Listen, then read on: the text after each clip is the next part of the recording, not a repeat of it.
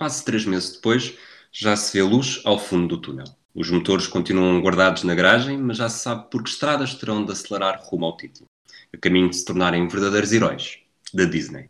Na terra do Pat Donald, que não é Trump, a NBA quis permitir histórias da Cinderela e encontrou um esquema que deixa 22 equipas a sonhar. Neste episódio do 24 Segundos, eu, Rui Silva e o Miguel Gouveia, vamos discutir o que está em causa e o que podemos esperar deste inaudito final de época.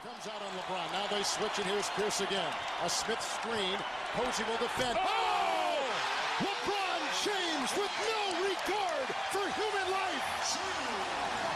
Boston only has a one-point lead. Greer's putting the ball on a play.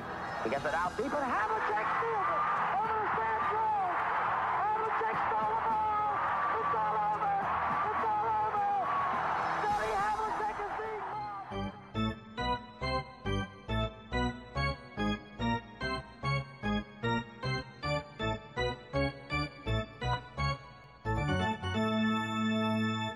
Olá Miguel, estás bom? Olá Rui, boa noite, tudo bem?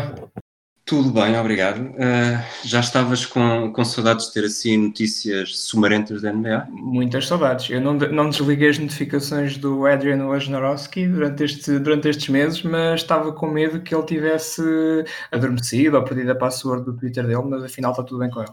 Tu, como, como adepto dos Bucks, os Bucks estavam a fazer uma época brilhante, 53 Sim. vitórias, 12 derrotas, melhor registro da liga. Uh, tudo bem, a época vai continuar, podia ser pior, mas, mas ser tudo em, em Orlando, né, no complexo da Disney, perde ali um bocadinho daquele impacto que, o, que os Bucks tinham em casa, que tinham, tinham vencido 28, em 31, 28 de 31 jogos até agora. E especialmente depois em, em termos de playoff, eh, uma das grandes motivações que hoje em dia há na época regular é precisamente ganhar a vantagem no, nos playoffs, ter, ter o jogo 7 em casa, caso isso aconteça, e, e não, não, é uma coisa que vai acontecer. Mas hoje, por acaso, estive a ouvir um, um vídeo à tarde do, do Budenholzer, o treinador dos Bucks, que dizia que neste momento já estão por tudo. Uh, o home court, neste caso, já não interessa quase nada, porque eles querem ver o, a bola, neste caso não é a rolar, mas é a saltar. Uh, e, e se, se, se, for essa a contrapartida, que seja. Já vi aqui uma, umas propostas de alternativas para combater aqui esta, esta questão das equipas perderem o, o home court, como foi um exemplo que eu vi, por exemplo, levarem o próprio, o próprio chão do pavilhão para Orlando e coisas assim. O que é que te parecem? Uh, parecem um bocado supérfluos, acho que não, não vai alterar nada, sinceramente. Não é por terem o chão de uma cor diferente que vai, que vai alterar alguma coisa. Também já vi aquela questão de, das equipas poderem ter, uh, começarem com a bola no final, de, no início de cada período, para, para tentar contornar aqui uma, uma, uma vantagem que possam ter perdido. Uh, vi também outra que era uma equipa poder designar um jogador para ter uma sétima falta eventualmente. Essa aí é uma coisa que, que, implica de facto o jogo e vejo com alguns, com alguns bons olhos. Tudo o resto acho que não, não vai acontecer, não, não, vai, não vai suscitar grandes alterações, até porque estamos a falar de pavilhões vazios, portanto não, não há aquela, aquela vantagem, aquelas equipas como o Utah, por exemplo, que tem ali o pavilhão sempre vibrante e que usam, usam o próprio público como uma, como uma arma, ou Denver, por exemplo, que usa, que usa a altura como uma arma também, isso, isso vai desaparecer. Achas que os Clippers são os grandes vencedores deste formato, então? Eh, pois, neste caso, se calhar sim, porque deixam de ter aquela, aquela situação confrangedora de estarem a jogar em casa, mas, mas não, não terem. Jogar em casa sem o ser. Vantagem. Exatamente. Uh, vamos, vou tentar aqui explicar uh, por aquilo que eu consegui perceber rapidamente o que é que está em causa. E Boa sorte. Vamos, vamos Boa sorte. exato, esmiuçar. Eu só, só ontem de madrugada é que consegui perceber exatamente o que é que significava os single e double eliminations game, games.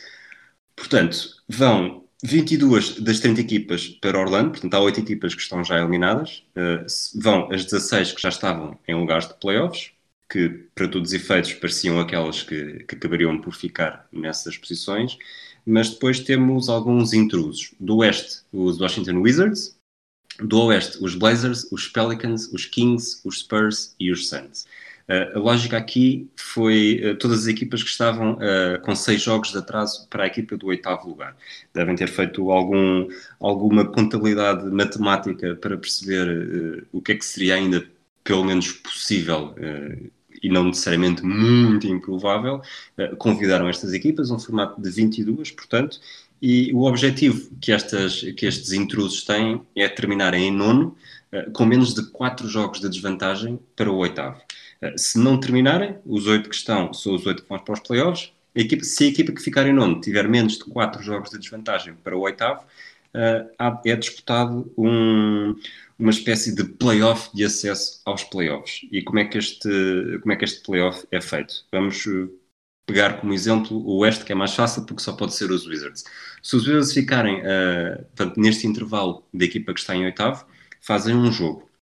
Se os Wizards perderem, perdem e não vão aos playoffs. Se ganharem, há um segundo jogo contra o mesmo adversário, ou seja, e têm de ganhar novamente essa equipa. Vamos chamar-lhe Orlando Magic só para facilitar.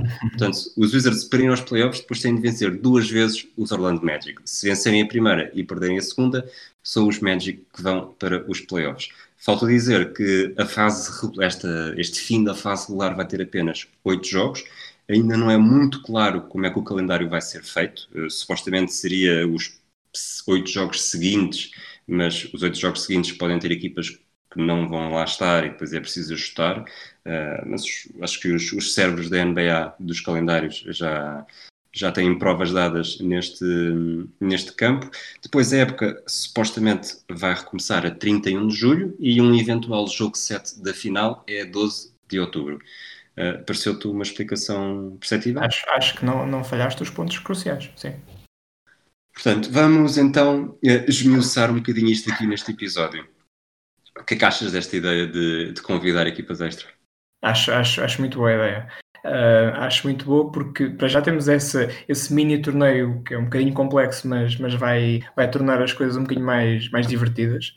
Um, quando se fala normalmente naquelas, naquelas novas ideias de criar torneios dentro da época, de tornar, eh, de acabar com as conferências, uma das ideias que mais me agrada é sempre esta de tornar a, a oitava seed um bocadinho mais, mais, mais entusiasmante e haver ali uma luta com o nono, décimo, haver ali um mini torneio entre as quatro equipas para, para decidir o último lugar do, que vai aos playoffs. Porque normalmente esta, estas equipas, que, quer queremos quer não, são quase sempre eliminadas à primeira, por isso ao menos criar aqui um, um ponto de interesse uh, para, para os playoffs. E para além disso, também faz com que as, as equipas que têm reais hipóteses de, de, lutar pelo título não, não entrem logo nos playoffs a frio, porque é um bom ponto. É um bom, é, é um bom, é um bom ponto de entrada aqui na, na, na, nova época, que não é nova época, já tem algum ritmo nas pernas até começarem os jogos a sério. E, apesar de serem só oito, esta questão dos oito eu acho que foi, foi mais uh, por, por razões financeiras, porque faz com que as equipas cheguem ao patamar dos 70 jogos, mais ou menos, que, que se traduz ali em cláusulas contratuais com as televisões, que, que eventualmente têm de pagar depois aos, às equipas aqueles, aqueles, aqueles valores. A que das receitas. Exatamente, que implicava ser 70, 70 jogos ou, ou algo assim do género para chegar ao, ao último patamar e para além disso também, também, também, também pesa no bolso dos jogadores, porque os jogadores, uh, quanto mais jogos uh, falharem, menos recebem de, dos ordenados, é? por, isso, por isso também é importante para eles. Pelo que eu, eu percebi também. E não, ia só dizer que em relação a esta parte dos jogadores, amanhã ainda vai haver uma votação por parte da, dos, dos, próprios jogadores, porque a votação que houve hoje foi apenas dos, dos, dos governadores, que agora não gostam de ser chamados donos, dos governadores das equipas, um, e eles têm, têm uma palavra muito forte a dizer. Pelo que eu percebi, esta votação de hoje foi 29-1 e só os Blazers é que votaram contra. E, e esta, esta votação dos Blazers veio pelo feedback dos próprios jogadores. Como nós sabemos que aqui o mundo da NBA, os jogadores falam, é, é, é um ciclo muito fechado. Não sei se não será se não será uma opinião mais generalizada no resto das equipas, dos jogadores das outras equipas, por isso não sei se amanhã não podemos ter alguma surpresa. O Damian Lillard já tinha falado uh, publicamente contra, contra a possibilidade de ir para Orlando jogar para o boneco. Uh, pois. Tecnicamente, os Grizzlies, os Grizzlies estão a 3 jogos e meio dos Blazers, ou os Blazers estão a 3 jogos e meio dos Grizzlies, os, uh, só que os Blazers estão empatados com os Pelicans e com os Kings, portanto está muito, muito, muito, tudo ainda em aberto. não sei se será necessariamente uma uma expectativa de que este formato não, não os agrada uh, quase individualmente não, e não necessariamente uma coisa coletiva da liga. Não sei o que é que, como é que achas que é. Pois, não sei, é difícil ler, ler o, que é, o, que é que, o que é que passará pela, pela, pela cabeça dos jogadores, mas o que eu sei é que no caso do, dos Blazers, por exemplo, até podem ter aqui um reforço de, de peso, no caso do, do, do Nurkic, portanto uh, é muito complicado, é muito complicado estar a agradar a toda a gente, por isso acho que, acho que este formato que, que muito bem explicaste vai avançar, mas não sei se não haverá alguma, alguma alguma alteração devido à votação dos jogadores amanhã. Vamos, vamos tentar perceber se há aqui sumo efetivo desta, desta decisão. Eu concordo contigo, acho que os oito jogos são, são mesmo essenciais para. Não são perfeitos, porque a pausa foi mesmo. Portanto, estamos a falar de duas semanas em março, todo o mês de abril, todo o mês de maio, todo o mês de junho e, para todos os efeitos, todo o mês de julho. Mas Vamos ver se há aqui algum sumo neste, neste formato. Achas que os, que os Wizards vão recuperar os jogos que têm de atraso para os Magic? Não me parece, não, não me parece. Foi só mesmo para, para enfeitar e para não serem só equipas do Oeste. Pois, se calhar ficava um bocado mal. Ficava um bocado mal estarem, seis equipas, seis não, sete do, do Oeste e soltar uma do, do Oeste. Não, seis. São, vão estar. Uh, Cinco mais um. 1, 2, 3, 4, vão estar 5, vão estar as 8 do, as 8 que estão nos lugares de playoffs, mais 5. Só os Timberwolves e os Exato. Warriors é que ficaram de fora. Exatamente. Mas no Oeste isto promete, não é? Promete, promete. E, e, temos aqui, o, temos aqui aqueles pontos de interesse, por exemplo, o caso dos, dos Pelicans, agora com, com o Zion já, já a 100%. Lá está, a, a, a, parte gira deste, deste, desta luta pelo oitavo lugar é precisamente isto. São equipas que, se estivéssemos a jogar normalmente, provavelmente não ia conseguir chegar lá e depois, à medida que começassem a ficar mais longe, também iam perder a motivação e se calhar começar a rodar os jogadores e a dar tempo aos mais, aos mais jovens. E neste caso, há sempre uma hipótese, há sempre uma chance de lá chegar, nem que seja por aquele mini torneio que, que, que falaste há pouco. Portanto, bem, isto só, só, só, temos a ganhar, só temos a ganhar enquanto adeptos para, com, este, com, esta, com esta novidade. E é melhor haver do que não haver, por isso. Claro. Achas que houve aqui um, um lobby muito forte do JJ Redick? pois, o JJ Redick tem o histórico de nunca falhar uns playoffs. Este ano seria o ano em que provavelmente iria falhar. E pronto, era irónico ele, ele fazer esta, esta recuperação precisamente em Orlando, que foi onde ele, onde ele foi draftado e fez grande parte da carreira. Por isso era uma coisa que eu acho que ele ia gostar. Entre o JJ Redick e os Spurs, há aqui uma janela de oportunidade para, para manter viva uh, a série.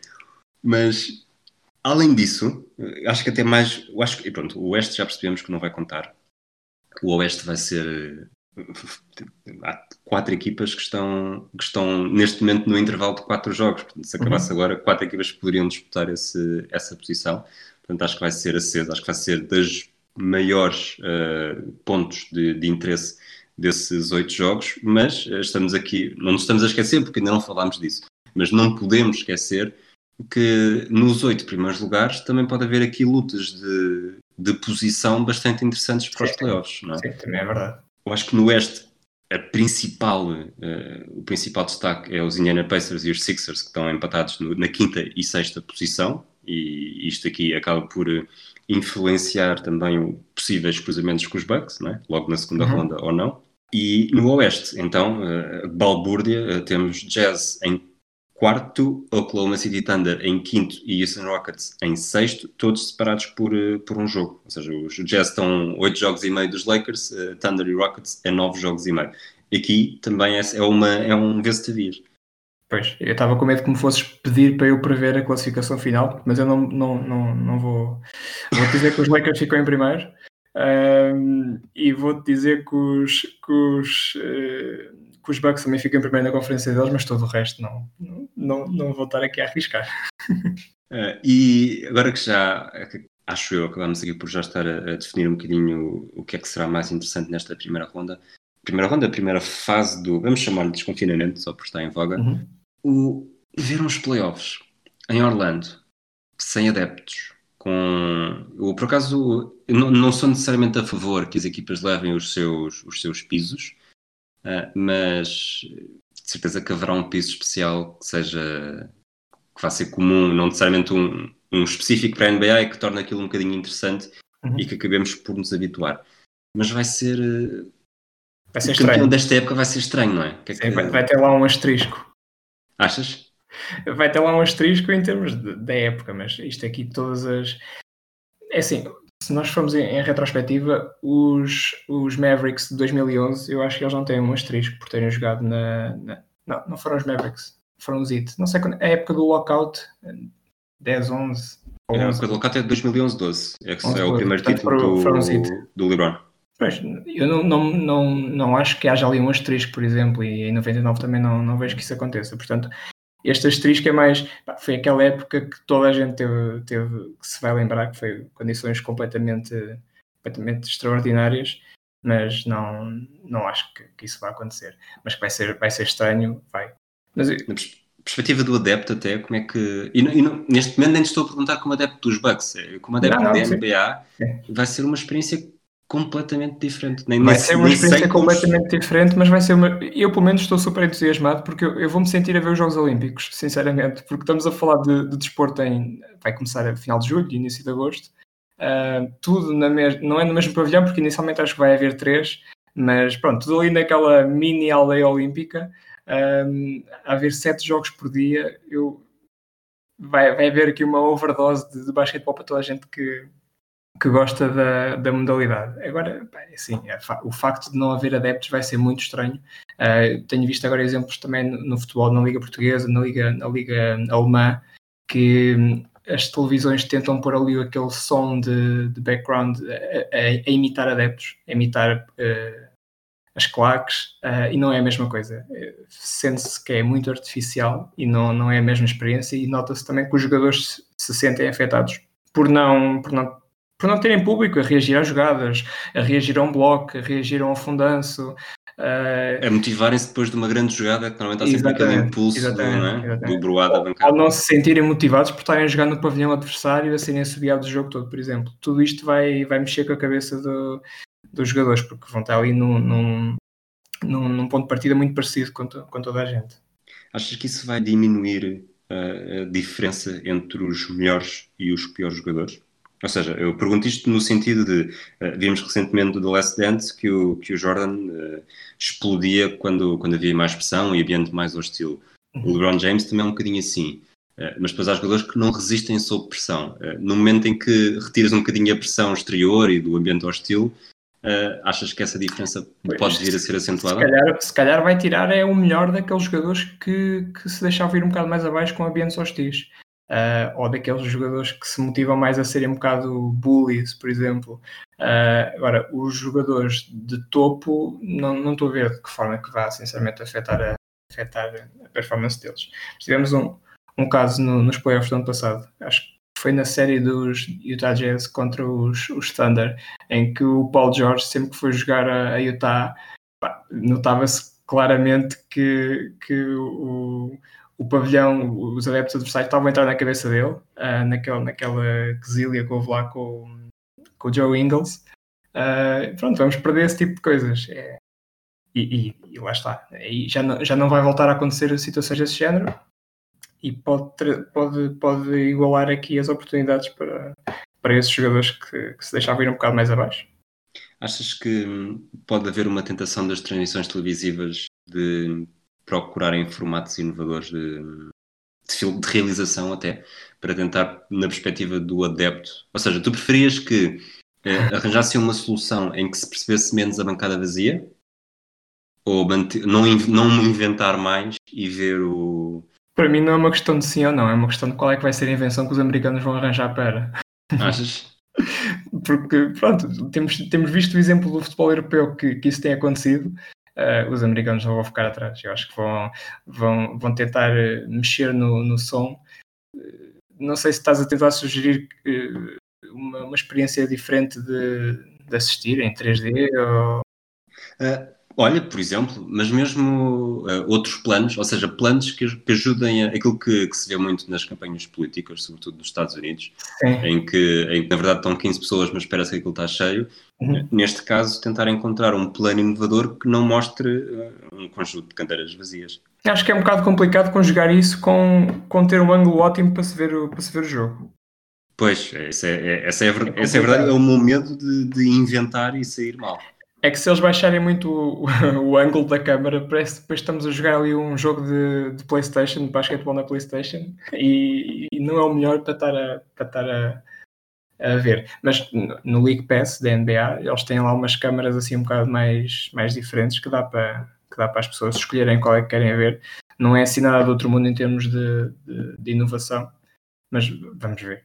Eu lembro-me sempre do, do, Mundial de 2010 de, na, na, África do Sul, que depois as televisões acabaram por criar uma forma de, de, de conseguirmos eliminar, silenciar as vozelas por isso, vamos lá ver. Tô, é, é, o que eu te digo, não é uma questão de sim ou não, eu acho que é uma questão do quê? O que é que eles se vão lembrar para, para tornar isto mais, mais, mais, mais atrativo aos olhos de quem está a consumir? Mas também já vi, desculpa, só para concluir, já vi também ali uma, uma fração da, da NFL a dizer que não querem, que não querem isso. Portanto, isso é, são, de, são de adeptos falsos nas transmissões já vi muita gente contra isso, para quando, quando a NFL também voltar ao ativo, por isso. Sim, é... bem, curioso, porque falaste da NFL e fizeste lembrar algo que, que vai entrar eh, vai entrar naquilo que eu estava a pensar.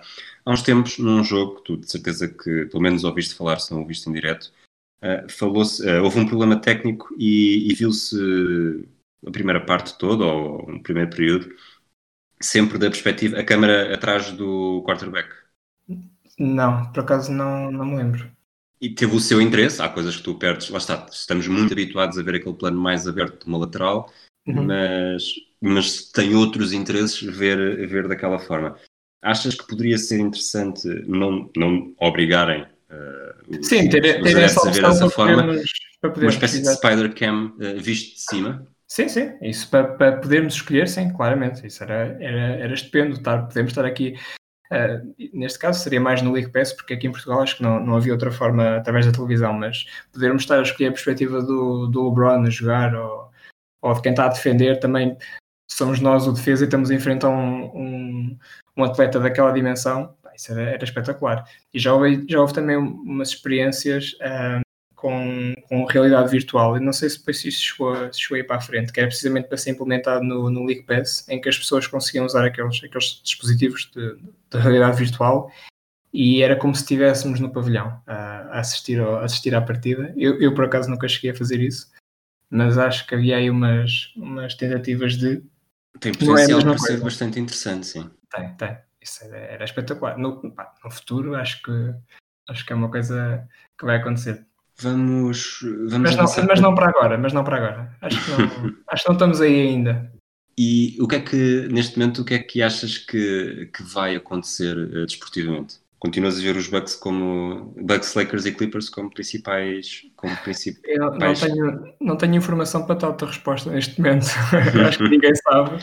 Não te queres uh, comprometer? Não, não é que não, nós não temos nada para nos, para nos agarrarmos. Não há, não há, como os jogadores também tiveram cada um no, no seu sítio, como se deve compreender, neste momento aqui as, as fofoquices da NBA estão muito paradas e nós só nos podemos basear basicamente naquilo que, que víamos em março. Eh, entre março e julho estamos a falar aqui de um período de 4, 4, 4 ou 5 meses, é muito tempo para, para, se, para fazer qualquer tipo de de comparação, sinceramente. Por isso, sim, estou a ver claramente os Bucks a dominarem a conferência.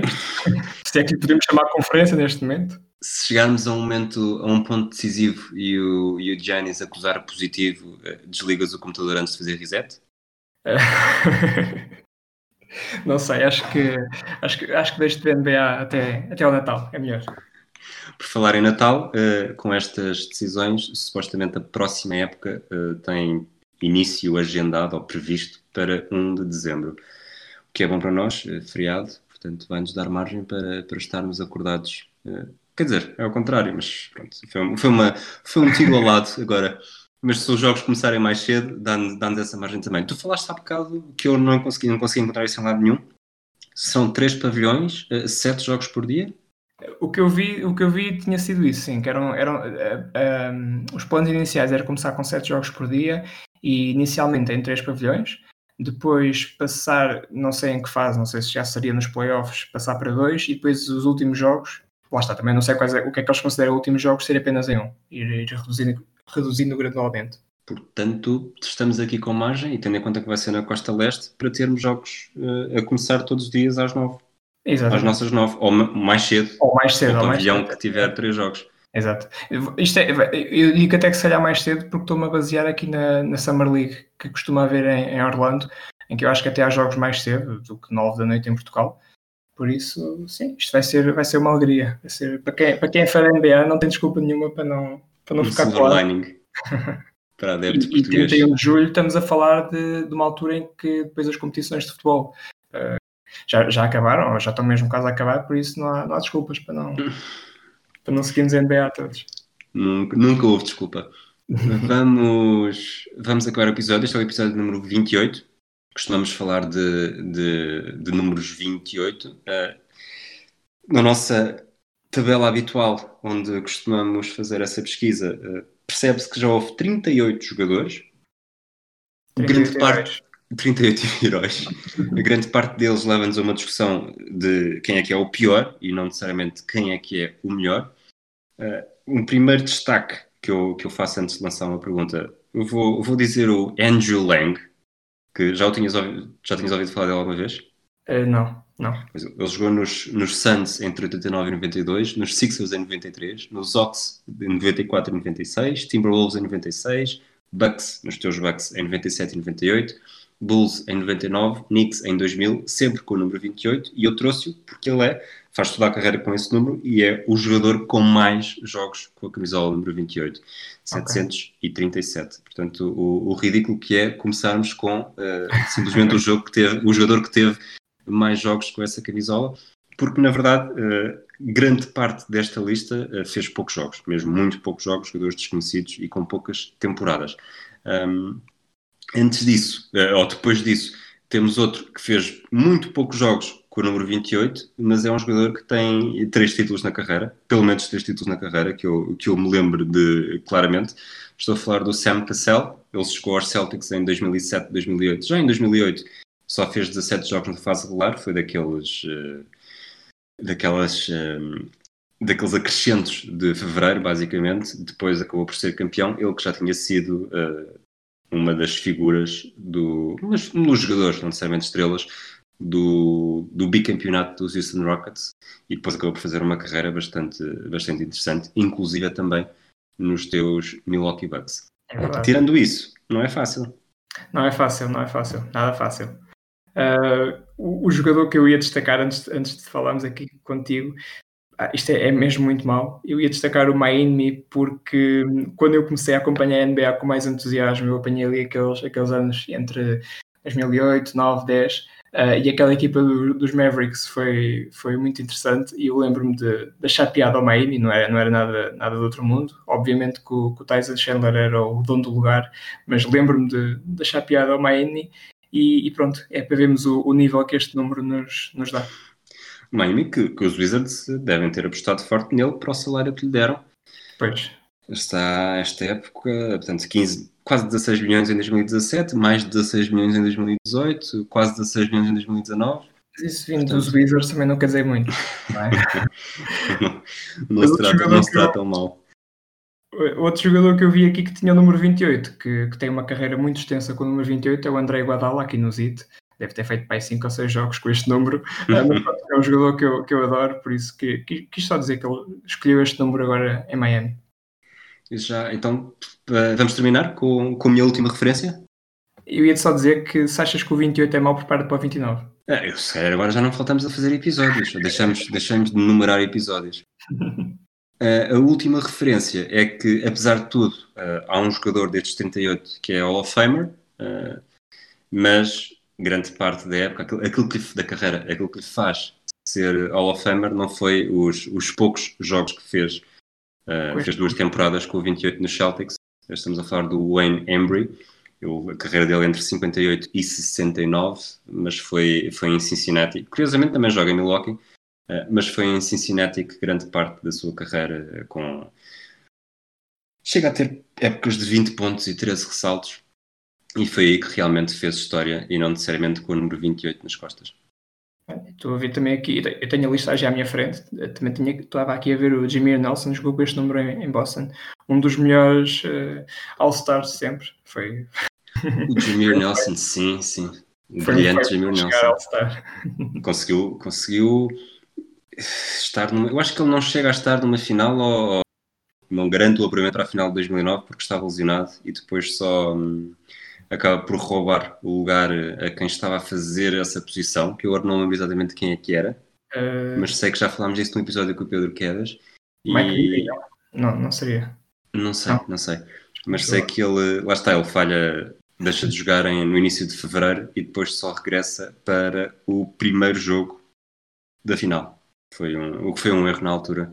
E, e é o que temos a dizer deste, deste número maravilhoso que realmente a partir de agora é melhor começar a ter medo. É. Olha, Miguel, muito obrigado pelo teu, pelo teu tempo. Obrigado eu. Vistas bem as coisas, ainda faltam quase dois meses eh, para a NBA começar. Ainda temos muito Eh, tempo de pré-época. Ainda temos muito tempo de pré-época, mas sem, sem jogos, sem jogos de Summer League, o Exato. draft e, e- ou seja, uma pré-época sem draft e sem lotaria, que também vai ser só, só para agosto. E O acho que é draft, agosto. o draft vai ser em outubro. Outubro, se esquece, eh, É. tudo isto é depois da época, da época O terminar. draft vai ser a 15 de outubro. Exatamente. Portanto, Isto é uma esta- pré-época horrível. Eu faço anos a 14, portanto tenho tenho o meu presente. Está feito. Oh, ok. Eh, por falar em outubro, vai ser também a 12 de outubro que termina eh, o áudio documentário que estamos a preparar. E fiquem atentos. Não vale a pena ficar atentos porque também só vai começar em agosto, mas já temos. eh, vão ser oito episódios, estamos a terminar o quarto, portanto é capaz de ser, de ser uma coisa gira. E, Não e sei por se é agora de propósito, mas 12 de outubro é a data prevista para o jogo 7 da final. não é de propósito, mas reparei exatamente nisso que vai, que vai calhar de forma perfeita, porque já as datas, as, as datas, o agendamento das datas foi das primeiras coisas que, que surgiram e depois, depois vão perceber tudo o que é que, o que, é, o que está a ser feito. Mas, mas pronto, por agora é o que, o que se pode dizer. Portanto, Miguel, mais uma vez obrigado. Obrigado também a vocês que nos continuam a ouvir neste período mais morto de desporto. um abraço e até à próxima. Deus foi, um abraço. Comes out on LeBron. Now they switch, and here's Pierce again. A Smith screen. Posey will defend. Oh! LeBron James with no regard for human life. Boston only has a one-point lead. Greer's putting the ball on a play. He gets it out deep, and Havlicek steals it.